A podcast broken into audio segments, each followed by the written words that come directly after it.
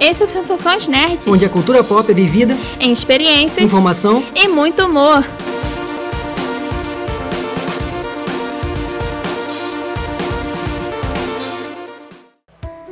E aí, pessoal? Eu sou a Beta. Eu sou Fabrício Gnomo. E no programa de hoje vamos falar sobre alguns livros que falam sobre pandemias e fim do mundo.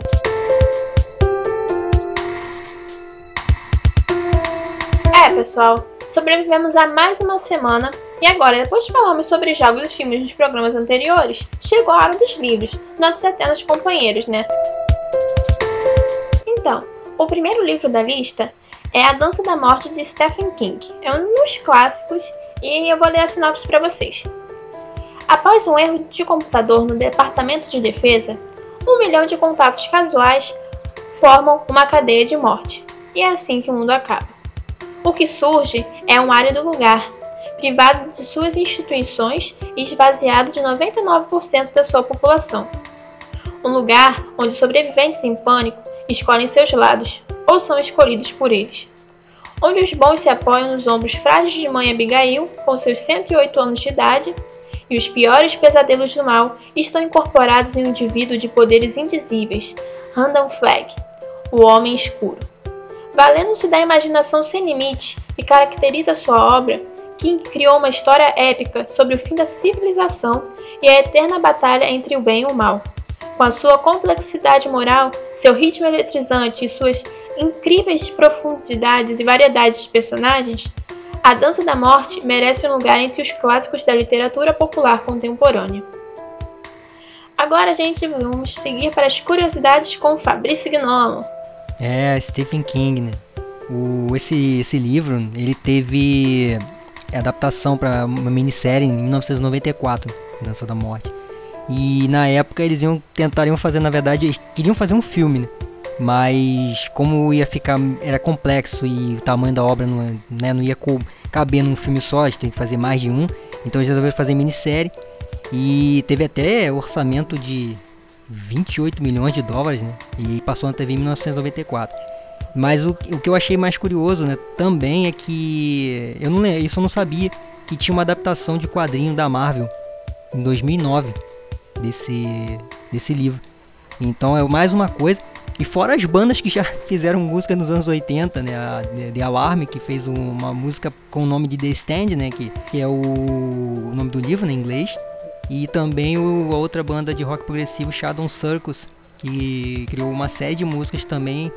E, e como você falou, né? É, uma, é um clássico e que tem até três versões, que é outra coisa também que é interessante. Ele tem a versão original de 78, né? Onde a história se passa em 80. Ele tem uma versão é, também que é do ano de 85 e que a história se que passa no mesmo ano, né? Também. E em 1990 ele teve outra versão que é com mais com 300 palavras a mais e a história também se passava em 1990. Então, para você ver que, né, a proporção da obra também. E o Stephen King ele vendeu mais de 400 milhões de cópias pelo mundo, além de ser o nono autor mais traduzido no mundo. Sabia disso, Beto? Não, mas é. Cara, é o rei, né? É o rei do terror. Se não fosse assim, não ia ser rei. E agora, o nosso segundo livro da lista é o Ensaio sobre a Cegueira, do autor português José Saramago. Aí vai a nossa sinopse que a gente achou. Um motorista parado no sinal se descobre subitamente cego. É o primeiro caso de uma treva branca, que logo se espalha incontrolavelmente. Resguardados em uma quarentena, os cegos se perceberam reduzidos à essência humana, numa verdadeira viagem às trevas. O ensaio sobre a cegueira é a fantasia de um autor que nos faz lembrar a responsabilidade de ter olhos quando os outros os perderam. José Saramago nos dá aqui uma imagem aterradora e comovente de tempos sombrios, à beira de um novo milênio, impondo-se a companhia dos maiores visionários modernos como Franz Kafka e Elias Canetti. Cada leitor viverá uma experiência imaginativa única. Num ponto onde se cruzam literatura e sabedoria, José Saramago nos obriga a parar, fechar os olhos e ver. Recuperar a lucidez, resgatar o afeto. Essas são as tarefas do escritor e de cada leitor diante da pressão dos tempos e de que se perdeu, Uma coisa que não tem nome, essa coisa é o que somos. Agora, comentários com Fabrício Gnomo. É, José Saramago é, é um, acho que um grande também, um grande escritor. E engraçado que esse livro, né, a caligrafia da capa é do Chico Buarque. Né? Eles eram muito amigos e ele ganhou o prêmio de Camões, né, de em 95.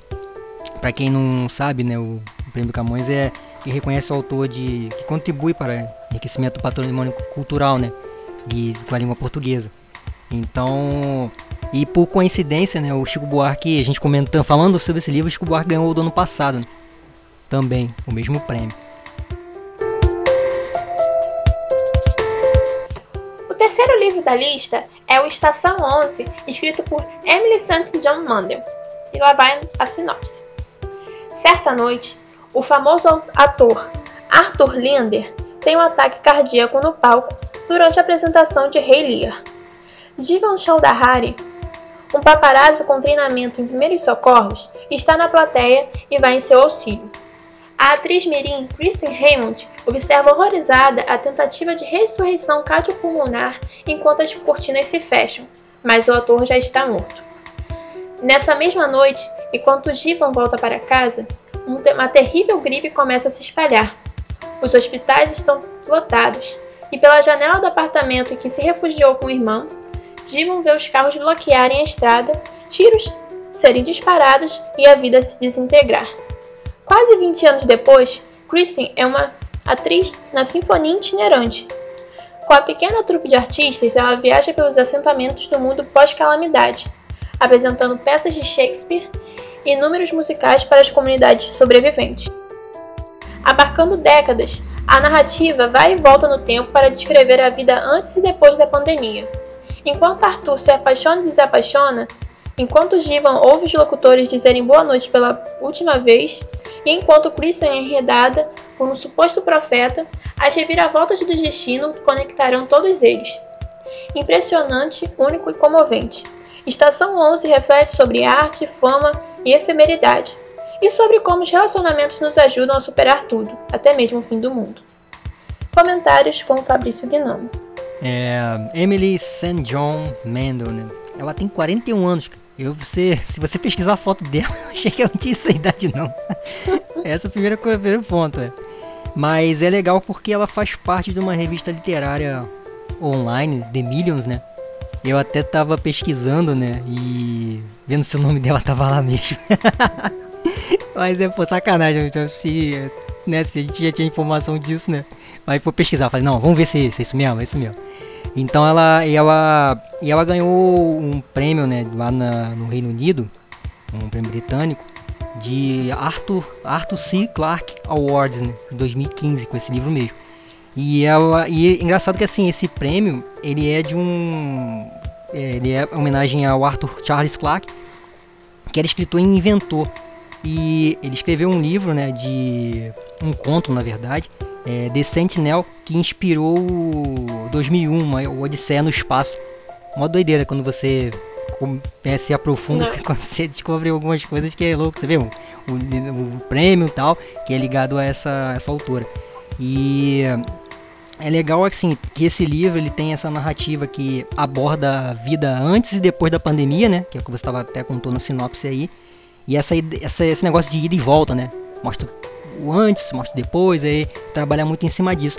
E tem uma pergunta que eu achei interessante também, que é que fica até pra, pra gente pensar, é que será que os relacionamentos nos ajudam a superar tudo? Porque esse, esse livro tem muito em cima disso, né? É, entendeu? Será? É meio fica meio no ar assim, mas esse livro tem conta isso. E só para lembrar que ela tá com um livro que lançou, um livro novo, né, que lançou agora dia 24 de março, chamado The Glass, Hotel, The Glass Hotel, que eu não sei ainda se já tem a versão em português, mas já saiu agora, né, recente, né, tem um pouco menos aí de que umas duas semanas talvez, uma semana, não sei. Tô perdido no tempo já. Quarentena tá fogo. É... então, assim, é legal, é uma autora que interessante de acompanhar e acho que são essas curiosidades. Tá bom? Tá ótimo. E agora, vamos para o nosso terceiro livro da lista, Ele, o nome dele é Noturno, mas você mais fácil encontrar ele na internet como V-Strain. É T-H-E de V. E o Strain é S-T-R-A-I-N. Ele, ele, foi escrito por Chuck Hogan e Guilherme Doutor, sim, o cineasta. Ele faz parte de uma trilogia, Trilogia da Escuridão, e tem mais outros dois livros, A Queda e Noite Eterna. E agora vamos para a sinopse. A história narra o surgimento de um vírus fatal na cidade de Nova York. Tudo começa quando o Boeing 777 da Regis Airline, vindo de Berlim, aterriza no aeroporto JFK. Seu motor para, as luzes se apagam, os canais de comunicação silenciam e a equipe do aeroporto se perde numa espera aflitiva por algum sinal dos passageiros. Temendo por um ataque biológico, o Centro de Controle de Doenças é acionado então vemos o Dr. Ephraim Goodwater, o protagonista do livro. Ele se torna o líder de um trio que tenta investigar o mistério por trás do estranho vírus que transforma as vítimas em verdadeiros vampiros loucos por sangue. O trio se completa com a bioquímica Nora Martinez, sua parceira, e com o estudioso caçador estran... dos estranhos vampiros Abraham Setrakian. E agora vamos com os comentários de Fabrício Gnome. É, o Noturno, The Strainer. O Chuck Hogan, a gente falou, a gente, acho que muita gente conhece o Guilherme Doutor, né, óbvio. Mas o Chuck Hogan, ele, ele tem um, um livro também premiado, né, que é o Prince of, the, of Thieves, que foi adaptado para o cinema como Atração Perigosa. Em inglês é The Town. Então, e ele foi elogiado pelo, pelo Stephen King também, né? Então, mais uma coisa que inter, interliga esses autores, né? E o que eu acho legal é que esse, esse livro de, ganhou destaque por essa, abordar esse tema de vampiro, mas de uma forma que fala da parte biológica e da e científica também, né? E, o, e como o vírus ele, ele é, como ele se, tem a contaminação e os procedimentos cirúrgicos e a transformação também passa, parece um passo a passo, né? Tem um negócio meio assim.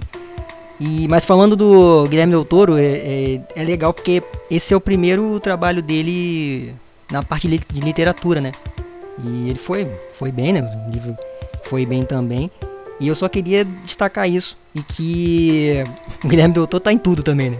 Participa, faz um monte de coisa. É, e ele tá no Death Strand lá, o jogo do, do Kojima, ele tá na. Ele tá em. É, ele tá. ele, eu, só, eu só queria fazer uma reclamação que eu queria que ele tivesse terminado Silent Hill, né? Pô, pra quem tá ouvindo aí, que conhece o jogo, pô, se ele fizer aquele PT lá pra Silent Hill PT e ficou por isso, só ficou naquela demonstração. Falei, pô, Guilherme Doutor, você ficou tão, ficou tão bonitinho no, no Death Strand, aproveita isso pra fazer o, o Silent Hill lá também, entendeu? Pedido aí pra, pra ele, né? Se estiver ouvindo aí, entendeu? não, não, Berta. Compartilhem essa mensagem. Façam chegar até o Guilherme Del Toro, pessoal. Mas é só para completar que esse o, o, trabalho dos dois foi muito bem, entendeu? Então esse tanto a questão como a trilogia ali, os livros são muito bem avaliados, né? Na, né? Pela crítica e tudo. Então é, é bem interessante, vale a pena também acompanhar. E o nosso quinto livro da lista é Eu Sou a Lenda, de Richard Matheson. Sim, gente, o Eu Sou a Lenda ele tem relação, tem uma pequena relação com o filme, só que são completamente diferentes. O filme foi inspirado no livro, mas a história, o enredo em si não tem nada a ver um com o outro. Vamos à sinopse. Robert Neville é o último da sua raça e aparentemente o único humano sobrevivente no mundo infestado por vampiros. Neville reina durante o dia, quando ele pode caçar impunemente. Mas os vampiros dominam a noite, quando Neville precisa ficar entrincheirado na sua casa protegido por alhos e espelhos. No entanto, por quanto tempo um único homem conseguirá resistir quando todos os seres da, sobre a Terra querem o seu sangue? E qual será o preço que ele deve pagar por sua sobrevivência? Enfim, essa foi a sinopse, é um negócio tipo, buscado bem filosófico, né, gente? O filme é, tem muitos pontos que não tem nada a ver com o livro, o final é diferente. Não dizer completamente diferente, mas o sentido do final é diferente do sentido do filme, por exemplo. E agora vamos para alguns comentáriozinhos do nosso querido Fabrício Gnome. É, e falando em Richard Matheson, ele foi escritor, roteirista, né? Contista e, para minha incrível descoberta, ele também foi jornalista também. então tá nossa área aí, velho. É, e ele foi um escritor americano, né? É, naturalizado no norueguês ele. E as obras são daqueles gêneros né, de, de fantasia, terror e ficção científica. E para voltar a falar de Silent Hill, Silent Hill tá muito presente nesse programa hoje. É, ele tem uma rua do jogo, do primeiro jogo que tem o nome dele. então esses são os meus comentários pertinentes aí. E agora chegamos no nosso último livro, pessoal. Ele é um livro de uma escritora brasileira. Ele se chama Realidade de Madu. Ele foi escrito por Melissa Tobias e eu vou comentar, vou falar sobre a, sinopse e depois fazer uns comentários de umas polêmicas que rodaram nesses últimos, nesses últimos tempos. Vamos à sinopse. Nesta ficção científica, Madu é abduzida por uma nave intergaláctica. Abduzida e confinada na ala dos híbridos, Madu terá que descobrir a razão do interesse dos alienígenas por ela. Na busca por essa descoberta, faz amizade com uma híbrida e se apaixona pelo androide Nick. A bordo da colossal nave extraterrestre, Madu aprenderá importantes lições superando medos profundamente enraizados. Gente, pela sinopse assim, a gente tipo, ah, não tem nada a ver com pandemia, não tem. Ah. Mas só que rolou uma história que tava rolando, rodando, né, pelo WhatsApp, uma, um trecho do livro que ele fala o seguinte: é um, é um diálogozinho do, da híbrida que está conversando com a tal da Madu, e ela fala o seguinte: Em 2020, quando a terceira realidade terminou de envolver todo o planeta Terra, uma pandemia global matou mais de 3 milhões de terráqueos. Foi um momento muito caótico que durou dois anos. Foi uma pandemia viral psicossomática que penetrava somente em corpos incompatíveis com a vibração de amor ao próximo. Não havia para onde fugir. Sim, gente. A autora escreveu no livro dela, um livro antigo, não tão antigo, mas não é de agora, que em 2020, o ano que estamos, ia ter uma pandemia. E o que temos agora? Uma pandemia? Sim, pessoal, é um negócio muito bizarro. Tava rolando essas a imagem dessa, desse trecho do livro pelo WhatsApp. Muita gente estava achando que era fake news, mas não é. O livro existe. É de uma autora brasileira. E o mais bizarro que a gente encontrou sobre esse livro num site de horóscopo. É, um site de horóscopo. Falando sobre horóscopo, tinha essa matéria. Eu fiquei tipo, tá, né? Enfim, agora vamos a alguns comentários, se o Fabrício tiver, sobre esse livro, tanto quanto diferente. Bom, meu único comentário é sobre esse trecho mesmo que você falou aí, que é sinistro. E acho que é só isso mesmo, não é é meio louco assim pensar nessa história, né? A história é meio, sei lá, o estilo assim, é meio doido assim. Mas esse trecho aí acho que é o grande ponto, né? É a única coisa que eu ia falar assim. Mas é a realidade de Madu. Literalmente. É, não é a nossa, não, não somos Madus. Não é. Quem conhecer Madu, deve ter algum Madu é. por aí.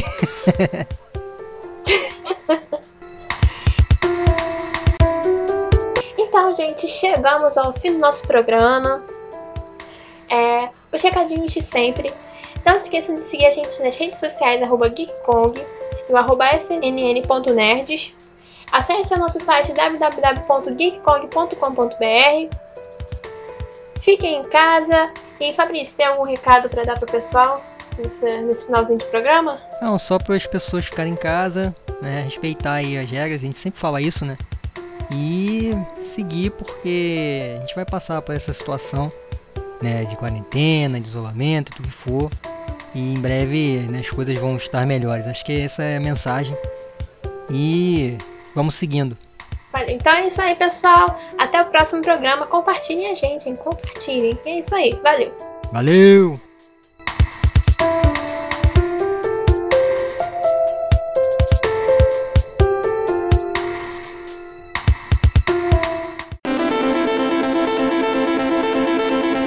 Sensações Nerd, onde as experiências são as nossas prioridades. Oferecimento GeekCon.